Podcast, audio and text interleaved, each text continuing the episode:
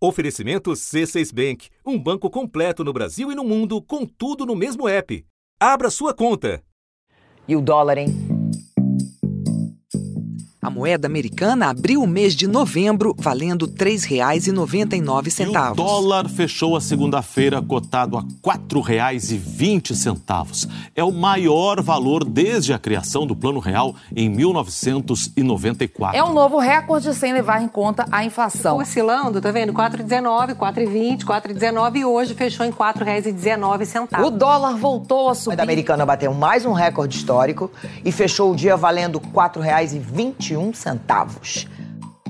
O dólar terminou o dia valendo R$ 4,24. O Banco Central vendeu moeda americana duas vezes para conter a alta. O dólar que o turista compra para viajar tem cotação maior. Chegou a ser vendido a R$ 4,44. Terceiro dia seguido de recorde. Fechou o dia valendo R$ 4,25. Todos depois de muito sobe e desce que nós tivemos ali do dólar durante a semana, ele terminou esta sexta-feira, sim, em alta, a R$ 4,23. Da redação do G1, eu sou Renata Loprete e o assunto hoje são as causas e as consequências da alta do dólar. Segunda-feira, 2 de dezembro. O dólar engatou uma subida mais íngreme desde o início de novembro, mas nas últimas duas semanas escalou, como você ouviu no início deste episódio. A moeda fechou novembro 5,73% mais cara. No ano, a alta é de 9,43%. Para entender o movimento da moeda americana e seus impactos no Brasil, eu converso hoje com o economista e ex-diretor do Banco Central, Alexandre Schwartzman. Alexandre, para começar, é correto falar em disparada do dólar? Então a gente teve uma disparada assim semelhante a essa pouco mais de um ano, né? Quando, mas é muito ligada à questão política, né? Quando teve ali uma campanha eleitoral, é, né? A campanha eleitoral teve uma ameaça do do Fernando Haddad começar a subir, aí deu um, um certo estresse de mercado, então teve uma subida forte. Eu não lembro se foi exatamente 6%, mas levou o dólar à época para cima de, de 4%. O dólar abriu em forte queda nessa segunda-feira pós-eleições clima de euforia já era um reflexo das pesquisas de intenção de voto que apontavam Jair Bolsonaro na frente né, de Fernando Haddad. O mercado aposta em um candidato comprometido com as reformas e os ajustes das contas públicas. Bom. Inclusive, a época motivou declarações de outros candidatos, em particular o Ciro Gomes, e falar que no governo dele ele ia manter acima de quatro. Né? O que não impediu agora, quando foi para cima de quatro, criticar, mas isso é um outro problema. Entendi. Alexandre, analistas lembram que a, cotação bateu recorde em termos nominais, mas que em termos reais já foi maior a distância entre o dólar e a nossa moeda. Você pode explicar a diferença e lembrar em que ocasiões isso aconteceu? Bom, aqui a gente tem que levar em conta a, a inflação do período, né? quer dizer, não só a inflação brasileira, mas a inflação americana. Né? Então, uh, por exemplo, lá em uh, outubro de 2002, né, o, o, dólar, uh, sem corrigir pela inflação, custava 3,90, 3,90 e pouco. na média do mês, num, num, determinado dia ele chegou até a passar de 4. De novo num período de campanha eleitoral. Também num período de campanha eleitoral. Mas, vamos lembrar, quer dizer, o poder de compra de quatro reais lá atrás era muito maior, porque enfim teve inflação no longo do caminho, né? Então os preços no Brasil subiram, os preços lá fora subiram, mas bem menos. Então quando você considera a inflação acumulada de nove... de outubro de 2002 até agora novembro de 2019, nós falando por 17 anos de, eh, de inflação, então a diferença é muito grande. Se a gente fosse medir nos preços de hoje, com o poder de compra do real hoje, uh, eu, o, o dólar naquela época seria uh, mais ou menos uns sete reais. Então, enfim, está uma distância grande. É mais ou menos como a gente olha o, o salário, né? Quando fala, ah, não, eu ganhava mil reais lá atrás, parece uh, pouco, né? Um baita salário, mas enfim, mil reais lá atrás compravam muito mais do que compram mil reais hoje. E aí afeta as compras, inclusive da padaria. Pois é, pão francês, tradicional, alimento na mesa de todo brasileiro, está mais caro. Isso porque o trigo é importado e pode sofrer com essa variação aí do câmbio. Então, Enfim, a gente, a gente dar... não pode esquecer, particularmente num país que ainda uh, teve taxas de inflação alta, como foi o caso do Brasil aí, exceto pelos últimos anos, é que a gente tem que corrigir toda vez que, que fala de uma variável, a gente tem que colocar o que aconteceu com a inflação na história também. Valorização do dólar se dá por razões externas e internas. Começando pelas internas, você pode enumerá-las e explicá-las para nós? Olha, eu acho que a razão interna principal é, é, é uma razão boa. A gente está reduzindo a taxa de juros. O Comitê de Política Monetária do Banco Central cortou mais uma vez a taxa básica de juros da economia. O corte na Selic foi de meio ponto percentual para 5% ao ano. É o menor patamar da série histórica. Né? A gente está com a, a, a, Selic, que é a taxa de política do Banco Central, está em 5, prometida uh, para ser reduzida para 4,5 agora em dezembro. Né? Uh, significa que uh, aquele negócio que era, aquele bom negócio, que era trazer os dólares para o Brasil, aplicar, receber o juro e depois remeter esse dinheiro, deixou de ser um negócio tão bacana. Né? Então a diferença entre o juro brasileiro e o juro americano é a menor da história. Então reduziu o influxo de dólares para o país, né? então, uh, mas por um bom motivo. É um, um, fenômeno parecido, relacionado, na verdade, é de empresas brasileiras, que com a queda do juro aqui dentro, ao invés de uh, tomarem dívidas lá fora, elas estão tomando dívidas no Brasil mesmo, usando o nosso mercado de capitais, pegam os reais, compram os dólares e pagam a dívida. Então, uh, o principal fator doméstico impulsionando as cotações do dólar é a, é a redução da taxa de juros, enfim, era exatamente aquilo que a gente queria ver, né? Alexandre, alguns analistas mencionaram nos últimos dias, também entre os fatores, a frustração ou a relativa frustração no resultado do leilão da seção onerosa do pré-sal. As grandes multinacionais do petróleo acabaram desistindo do leilão e a Petrobras foi vencedora de uma disputa que não teve concorrência. O chamado mega leilão de petróleo do pré-sal arrecadou 70 bilhões de reais. Foi menos do que se esperava, mas... Você atribui importância a isso? Acho que pontual, sabe, Renata? Porque, enfim, obviamente foi frustrante, quer dizer, a expectativa era maior. Uh, em particular a questão de participação de estrangeiros, praticamente não teve, né? Exceção ali feita uh, a, companhia que, a chinesa que se associou à Petrobras, mas uh, talvez alguém estivesse apostando um pouco ali, mas eu acho que isso daí realmente é pontual.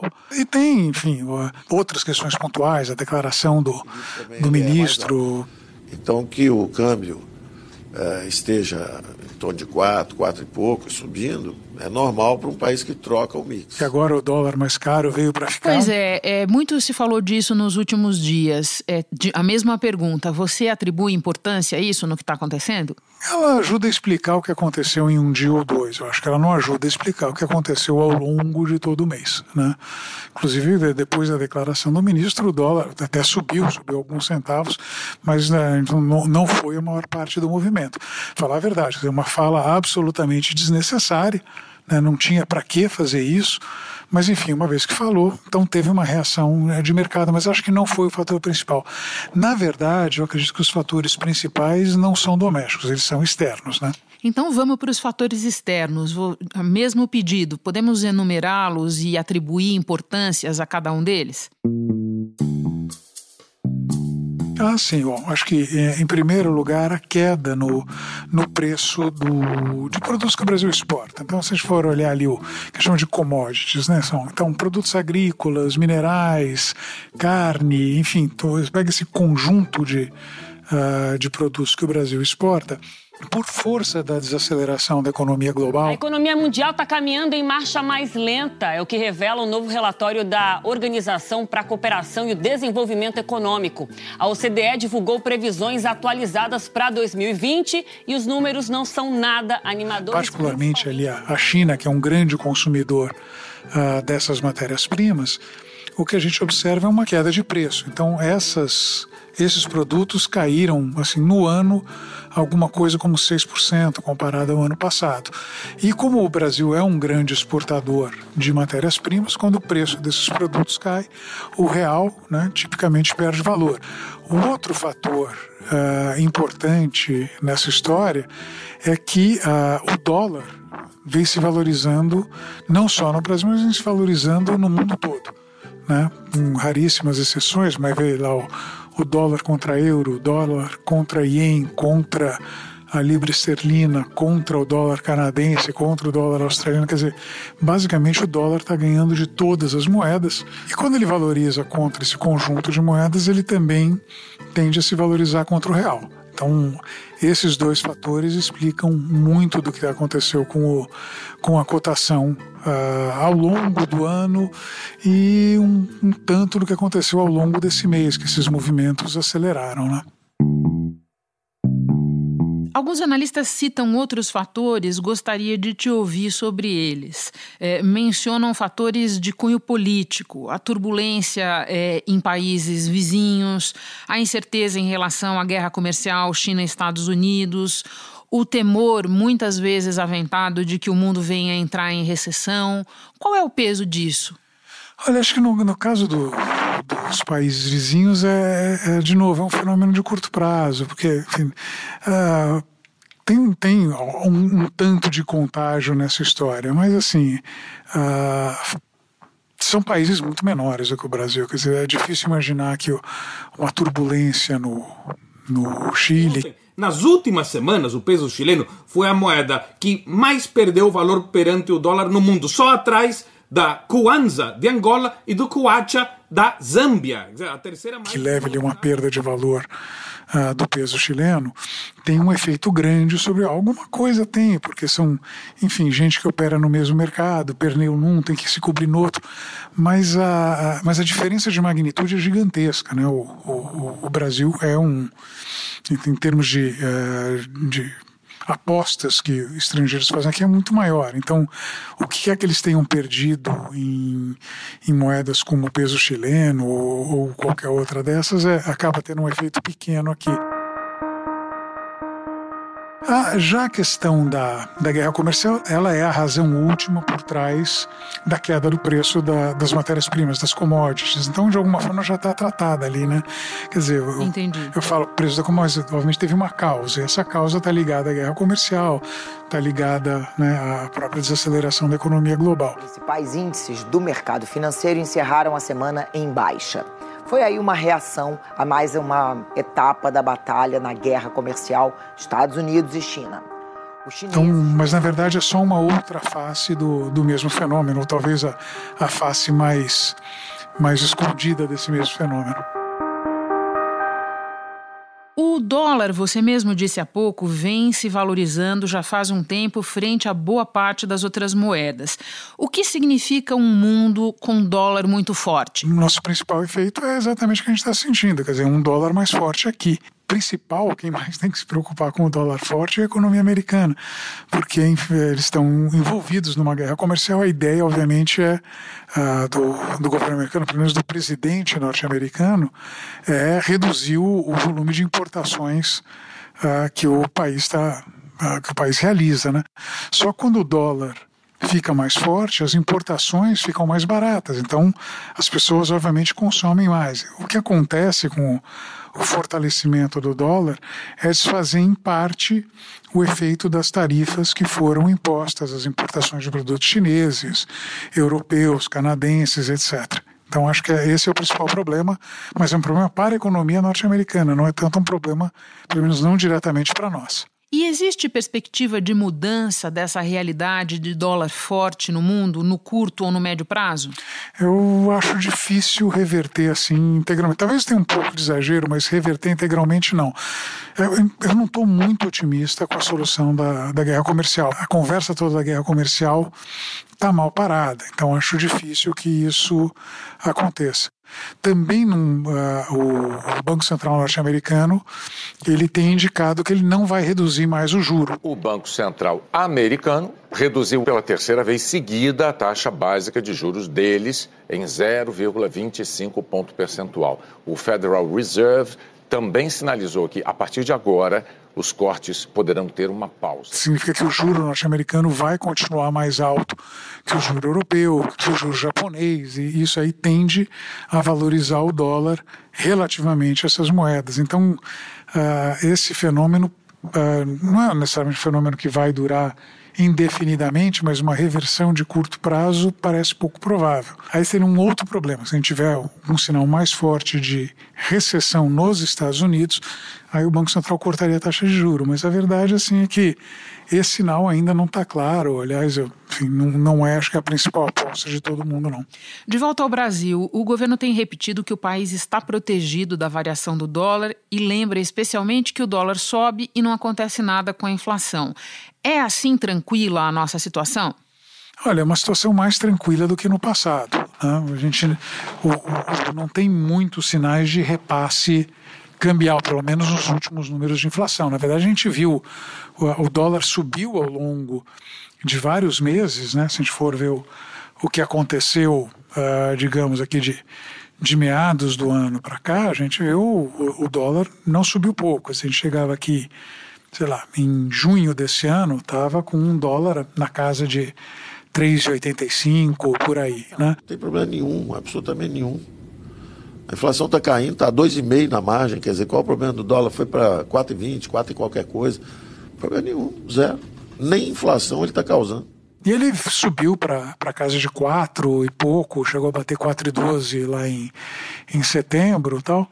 E a gente não viu isso daí ser acompanhado por uma aceleração da inflação. Então a, o repasse cambial parece contido. Podemos explicar o que é o conceito de repasse cambial? A ideia é que você tem alguns produtos que a gente consome no Brasil uh, que a gente importa, né? então os preços deles são em dólar, né? Uh, e tem alguns produtos que a gente exporta também, que os preços também são em dólares. Então, pensar assim, soja, né? a gente exporta soja, o preço da soja é em dólares. Se o dólar uh, se valoriza, o preço da soja em reais tende a subir. Uh, ou bens que são facilmente importáveis e exportáveis. Então, esse tipo de fenômeno acontece. É preciso saber como isso daí impacta os preços domésticos. Então, é, o repasse cambial na verdade, é o impacto do dólar sobre os preços domésticos que a gente imagina se materializa através desses produtos que são exportados e importados. Então, soja, trigo, carne, em alguma medida automóveis, uh, produtos eletrônicos, enfim. No passado, o repasse cambial foi muito maior, né? Uh, mas o Banco Central argumenta, e acho que com boa dose de razão, nesse aspecto que uh, quando você tem uma situação como a gente vive hoje, né, em que a economia ainda cresce muito pouco. E a nossa economia realmente está muito fraca ainda. Agosto foi realmente o mês do desgosto para a economia. Os números vieram é, fracos, abaixo do esperado. O desemprego é alto. A taxa de desocupação caiu de 11,8% e aí foi para 11,6%, mas temos ainda um número muito alto de desempregados no país, 12 milhões e 400 mil pessoas. As expectativas de inflação são baixas, né? A desvalorização do dólar tipicamente não se traduz num aumento direto no preço dos produtos que são afetados pelo dólar. Então, o repasse é baixinho. E, uh, e, parece ser verdade, porque a gente olha para o comportamento da inflação. O IPCA 15 divulgado uh, hoje, nos últimos meses tem sido uma, uma inflação bastante baixa. 0,14% em novembro, a menor taxa para esse mês desde 1998. Então, parece que não, não tem repasse. Quando a gente pensa em diferentes setores da economia, em diferentes faixas de renda das pessoas, quem ganha mais e quem perde mais com o dólar alto? Quem ganha mais com o dólar alto é, obviamente, o setor exportador. E aí a gente está falando bastante do uh, do agronegócio. Uh, então, uh, embora ele tenha perdido preços, né, os preços em, em, dólares, vamos dizer, do, dos produtos agropecuários caem, quando com a valorização do dólar isso compensa em alguma medida. Então, esses setores exportadores tendem a se beneficiar. Também quem compete muito com o importado tende a se beneficiar. Né? Então, uh, aquele que estava o sujeito estava enfrentando a concorrência do produto chinês ou produto norte-americano, qualquer outro, como esses produtos importados ficam mais caros, dá um alívio. Quem perde, é, enfim, quem tem dívida em dólar, mas não é um, um fenômeno muito extenso no Brasil. Né? Quem tem dívida em dólar, de maneira geral, costumam ser os setores que já exportam, então mais ou menos estão protegidos com relação a isso. E, obviamente, dependendo do grau de repasse, a gente vai ver o que vai acontecer com o consumidor. Por fim, quem nos escuta e que não está nessa lista do quem ganha mais, pode ou deve tomar alguma providência para se proteger da alta do dólar? Acho que só se estiver com uma perspectiva de viagem à frente, mas é, enfim, não, não, me parece uma, uma coisa óbvia a essa altura do campeonato. Quer dizer, o dólar já tocou 4,25. Eu, eu, francamente, não aposto numa rodada adicional assim de, de elevação do, do dólar nesse momento. Então, quem tinha que fazer proteção, bom, já devia ter feito. Agora, agora me parece um pouco tarde, né? É, enfim, eu, uh, eu não ficaria terrivelmente preocupado. Obviamente, eu também não estou planejando viajar para o exterior. Então, para mim é mais tranquilo. Então, Alexandre, muito obrigada pelas tuas explicações, pelo teu didatismo. Bom trabalho para você. Para você também, Renata. Até. Eu fico por aqui. Até o próximo assunto.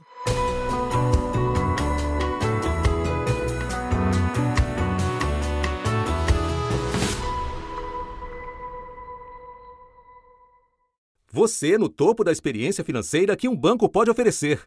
Escolha um banco completo no Brasil e em qualquer lugar do mundo. Abra sua conta no C6 Bank.